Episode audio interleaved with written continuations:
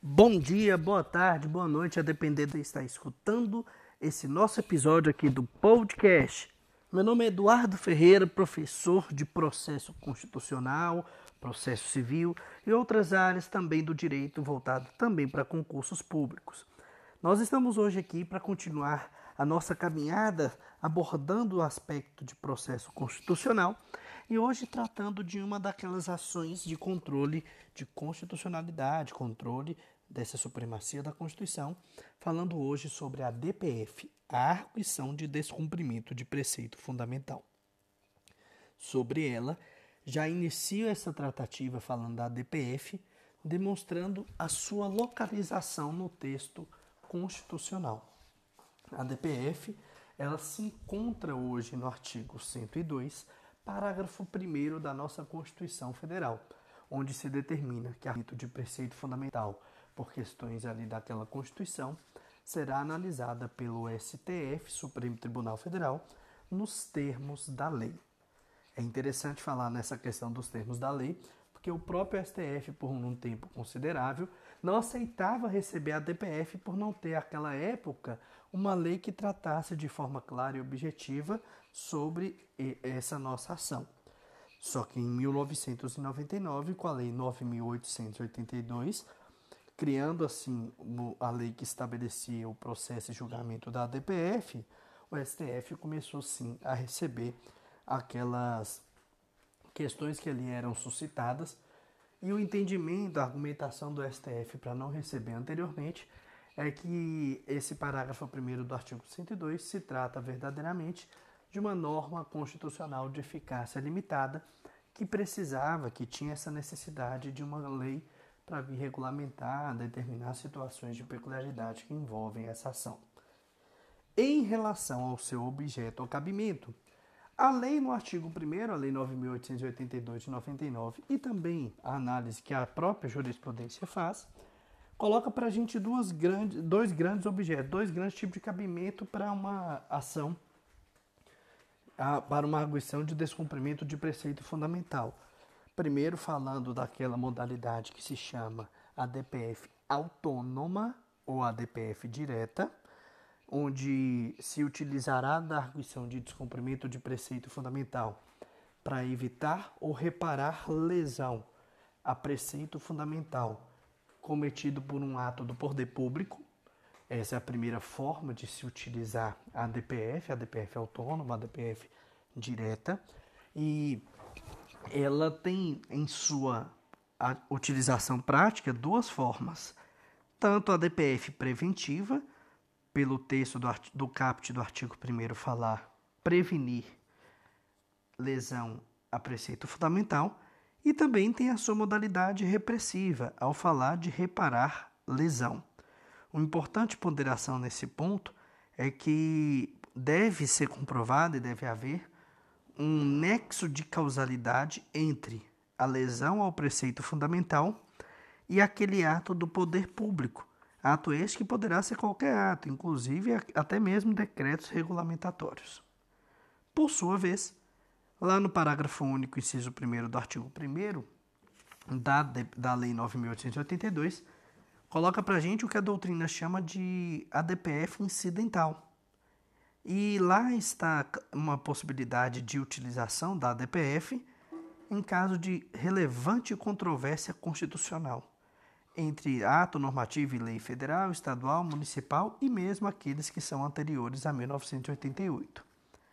A peculiaridade é que a doutrina coloca que, verdadeiramente, nessa situação da DPF, eu tenho uma demanda concreta ali a ser analisada.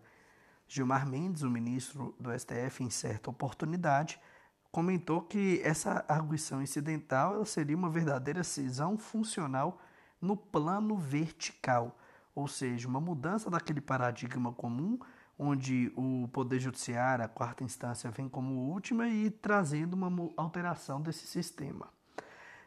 E uma relevante observação que eu tenho que fazer sobre esse parágrafo é que existe uma ADI, uma ação direta de inconstitucionalidade, a número 2231-8 de 2000, que foi proposta pela, pelo Conselho Federal da Ordem dos Advogados do Brasil, objetivando abordar, tratar nos seus detalhes a eventual inconstitucionalidade desse parágrafo. Ainda está pendente, vamos aguardar as cenas dos próximos capítulos, como brinco meus alunos, para verificarmos o que, que vai acontecer. Além dessas duas situações, uma que deve ser ressaltada em relação ao cabimento é a utilização da DPF em situações de análise de leis municipais e, em especial, das leis que são anteriores a 1988. E neste caso específico, o que a doutrina tem dito sobre essa questão é que quando uma DPF vem analisar uma lei que é anterior a 88, ela verdadeiramente está ali na prática como um instrumento de análise abstrato da recepção de lei ou ato normativo uma vez que leis anteriores a 88 não são inconstitucionais. Na pior das hipóteses, quando ela se conflitar com a Constituição, tecnicamente eu vou falar que ela foi uma lei não recepcionada. E aí a doutrina tem dito que quando a DPF vem com esse intuito de analisar uma eventual violação a preceito fundamental ou alguma questão que envolva uma lei anterior, 88, Ali eu estou utilizando esse instrumento de análise abstrato de recepção de lei ou ato normativo. Tranquilo? Só que uma dúvida que nos aflige quando estudamos a DPF é em relação ao próprio nome. Porque o que seria esse preceito fundamental? Preceito fundamental, em regra geral, ele não tem uma conceituação clara no texto constitucional e também não tem na Lei 9.882 de 99, que é a lei que trata da DPF. É verdadeiramente uma construção jurisprudencial e também doutrinária. O Bulos, por exemplo, ao analisar, coloca que esse preceito fundamental seria aqueles grandes preceitos que informam aquele sistema, todo o sistema constitucional. E aí, a título de exemplo, alguns doutrinadores colocam, doutrinadores como Pedro Lenza, o Paulo Bonavides, o Alexandre de Moraes, entre outros, alguns preceitos fundamentais que poderíamos exemplificar seriam o pacto federativo, a separação dos poderes, a própria cláusula, as cláusulas pétreas do artigo 60, parágrafo 4 saúde, entre outros e outros que lá estão estabelecidos. E aí, precisamos só relembrar de quem é que tem competência para julgar essa DPF. A competência no artigo 102, parágrafo 1 da Constituição, originária, olha que coisa chique, originária do próprio STF. Perfeito. Eduardo, mas e aí? Quem é que pode ser legitimado para utilizar a DPF? Os legitimados, eu costumo brincar com os alunos meus, que a lei da DPF foi extremamente preguiçosa, porque no artigo 2 inciso 1 comenta que os legitimados seriam aqueles mesmos da ADI, mas não falam quem seriam. E aí, para quem gosta de estudar e também está com a Constituição aí do lado enquanto está escutando esse episódio, coloca um asterisco no artigo 103 da Constituição Federal. Lá elenca os nove incisos que tratam daqueles que são legitimados para DC e para ADI, e agora sabemos também que, por consequência, também para a DPF. Quem seriam esses legitimados? Primeiro, o presidente da República. Segundo, mesa do Senado Federal. Terceiro, mesa da Câmara dos Deputados. Quarto, a mesa das Assembleias Legislativas dos Estados e da Câmara Legislativa do Distrito Federal. Quinto, governadores de Estado e do Distrito Federal. Sexto, Procurador-Geral da República. Sétimo, o Conselho Federal da Ordem dos Advogados do Brasil. Cuidado com essa questão do federal, porque isso cai muito como pegadinha. Tiram federal e colocam estadual ou outro que for. Oitavo, os partidos políticos com representação no Congresso Nacional. E o nono, o, as confederações sindicais e as entidades de representação de classe de âmbito nacional. Estes seriam os legitimados também para propor a DPF. Lá no nosso artigo 2 da Lei 9.882, tinha um inciso segundo falando sobre a possibilidade de qualquer pessoa, de todos, poderem utilizar a DPF. Porém, pessoal, essa situação foi vetada, mas Nós temos o parágrafo 1 do artigo 2 que não foi, e que fala que nessa possibilidade onde todos poderiam fazer a utilização da DPF, eu poderia encaminhar uma representação solicitando ao Procurador-Geral da República que ele viesse a iniciar uma DPF. O PGR vai analisar as questões, os fundamentos jurídicos daquele meu pedido e posteriormente decidir se ali se tem uma situação em que eu vou buscar tratar de a propositura da DPF ou não. Então deixo essa possibilidade para nós todos como cidadãos podermos questionar isso ao Procurador-Geral da República, que como já vimos é um dos legitimados a propor a DPF. Eduardo, mas e o procedimento? A DPF tem que ser feita em relação ao procedimento, começa a tratar a partir do artigo 3 da lei, faz-se uma petição inicial, cumprindo todos aqueles requisitos estabelecidos no artigo 319 do Código de Processo Civil, e também alguns requisitos regimentais, por exemplo, qual seria o preceito fundamental que se está questionando, qual o ato do poder público que se questiona, a prova de violação do preceito fundamental, o pedido com as suas especificidades e, quando se tratar daquela situação de controvérsia, a comprovação que existe essa controvérsia jurisdicional. Eu tenho que fazer isso e distribuir. O parágrafo único do artigo 3 fala que em duas vias, com mandato e documentos. Mas hoje o PJE já facilita bastante, se tem muitas alterações no que diz respeito a essa questão de ser duas vias porque hoje o PJE te possibilita, com um processo eletrônico, entregar para as partes com maior facilidade. Esse processo, essa petição inicial é distribuída, sorteada entre um dos ministros do STF, caiu na mão de um deles, ele será o, o relator sorteado para conduzir a caminhada, tá bom?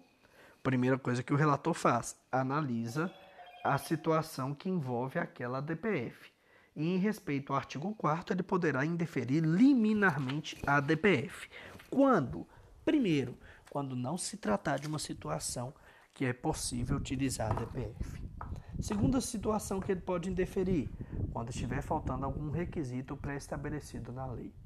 E a quarta, quando a, a terceira, perdão, quando a petição ela for inepta. Importante deixar claro que o próprio artigo 4 parágrafo 1 da lei determina que eu só poderei utilizar a DPF em caráter subsidiário. O que quer dizer isso? Eu só posso utilizar a DPF na ausência de outro mecanismo para suprir, para tentar solucionar aquela eventual, a eventual lesão ao preceito fundamental. Dessa decisão, o parágrafo 2 nos informa que cabe agravo no prazo de cinco dias. Hoje a jurisprudência, hoje a doutrina em especial analisa depois do Código de Processo Civil de 2015 também uma eventual possibilidade de se utilizar a, o agravo interno no prazo de 15 dias, que foi essa situação estabelecida no CPC. Mas o que nós devemos deixar claro, na lei é agravo em 5 dias. É tão relevante aqui essa situação que inclusive pode ter concessão de liminar para antecipar alguma situação, eventual prejuízo evitar prejuízo. E lá no artigo 5 a peculiaridade é que fala que a liminar da DPF, ela não é tão tranquila, porque para se fazer a votação da liminar, eu tenho que ter a maioria absoluta dos membros do STF a favor. Então, para conseguir conceder uma liminar, eu tenho que ter, em regra geral, pelo menos seis votos dos ministros concordando. Mas, no Brasil, nós temos exceção, nós gostamos de exceção, o artigo 5 parágrafo 1 vem falar para a gente de uma exceção.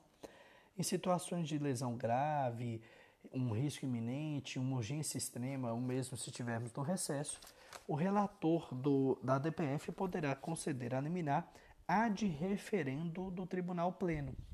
Eu dou exemplo aqui atual da ADPF 672 do ministro Alexandre de Moraes, onde ele concedeu a liminar de forma é, solitária, ele sozinho, para depois ser referendada pelo Tribunal Pleno, possibilitando que no meio dessa pandemia do coronavírus, os estados que regessem nas questões que envolvem o seu território internamente. No que diz respeito a liminar, o relator poderá inclusive escutar a parte ou a autoridade que supostamente tem aquele ato que está violando o preceito fundamental, como também em prazo comum, o advogado-geral da União e o procurador-geral da República em cinco dias. Passamos esse momento da liminar, nós temos a continuidade, onde o relator vai determinar que se escute no prazo de 10 dias a autoridade a que se imputa o ato que está violando o preceito fundamental. E é que é tão interessante que tem algumas situações que o relator pode determinar se ele entender viável. Por exemplo, além de escutar as partes, ele pode pedir novos esclarecimentos ou mesmo fazer uma prova pericial, nomeando um perito ou uma comissão de perito para exarar um parecer ou ainda marcar audiências públicas para pessoas que são autoridades naquela área, que têm capacidade, que são renomadas, poderem se manifestar e isso auxiliar a corte a chegar a uma conclusão do que, que deve ser decidido naquela DPF. Também poderá se possibilitar sustentação oral e memorial, o relator determinando isso quando normalmente se faz o requerimento das partes sobre essa situação. Em relação a isso tudo, se finaliza e aí Passado esse momento de informações, o relator vai dar o seu relatório, encaminhar a cópia para todos os ministros do STF, solicitando um prazo de julgamento. O parágrafo único lá do artigo 6 ainda informa que quando o Ministério Público não tiver iniciado a DPF, ele terá vista por cinco dias para que ele analise e possa vir a se manifestar eventualmente. No artigo 8 da Lei 9.888 de 99, fala do julgamento. Esse julgamento que deverá ser feito, em regra geral, com pelo menos dois terços dos membros do STF presentes. Então, para se iniciar a votação de uma DPF, eu tenho que ter hoje pelo menos oito ministros na reunião. Se não tiver, não começa a votação. Para conseguir deferir ou indeferir um ADPF, eu tenho que ter no mínimo seis votos. Mas para começar a votar, eu tenho que ter pelo menos oito juízes, oito ministros do STF presentes, tá bom? Oito ministros presentes para começar a votação, seis ministros pelo menos votando para decidir aquela situação, tá bom? Show de bola. Votou, o presidente do STF, o quanto antes, vai fazer o acordo, comunicar a autoridade aquela situação. Passado, em regra, 10 dias daquela decisão, ela é transitada em julgado, vai se publicar também no Diário da Justiça e no Diário Oficial da União. E, em regra geral, o, no que diz respeito ao efeito, o parágrafo 3 do artigo 10 nos coloca que ele tem uma imediata alta aplicação à decisão da DPF e um efeito erga omnes e também um efeito vinculante do poder público. Só que lá no artigo 11 possibilita, excepcionando essa regra do efeito erga omnes, efeito vinculante, alta aplicação imediata, se dois terços dos ministros do STF concordarem, se baseando em questão que envolve segurança jurídica ou excepcional interesse social, poderá se restringir os efeitos da decisão ou mesmo determinar que ela só tenha aplicação a partir da, do trânsito em julgado da decisão, a partir da decisão ou de outro momento que ali venha a ser determinado, tá bom? No que diz respeito a essa decisão, tem recurso? A regra geral, que é o que está no artigo 12, é que a decisão da DPF é irrecorrível e também não pode ser nem discutida em ação rescisória posterior. Aqui a jurisprudência, a doutrina tem aceito fazer embargos de declaração para questionar fato obscuro, omisso, contraditório, mas recurso em si, no âmbito federal, no âmbito do país, nós não vamos ter. Eventualmente, se você não concorda com a decisão, você também tem outros mecanismos, por exemplo, a busca pelo sistema regional pela Comissão, pela Corte Interamericana de Direitos Humanos ou pelo Sistema Global de Proteção de Direitos Humanos, que seria a própria ONU, tá bom? No artigo 13, determina que, como tem efeito vinculante e vincula todo o poder público, eventual descumprimento da decisão que foi proferida em uma DPF, eu terei um instrumento para questionar aquele, aquela conduta, que será a reclamação direcionada para o próprio Supremo Tribunal Federal, tá bom? Para fechar nosso encontro, nosso episódio de hoje, só fazer uma observação.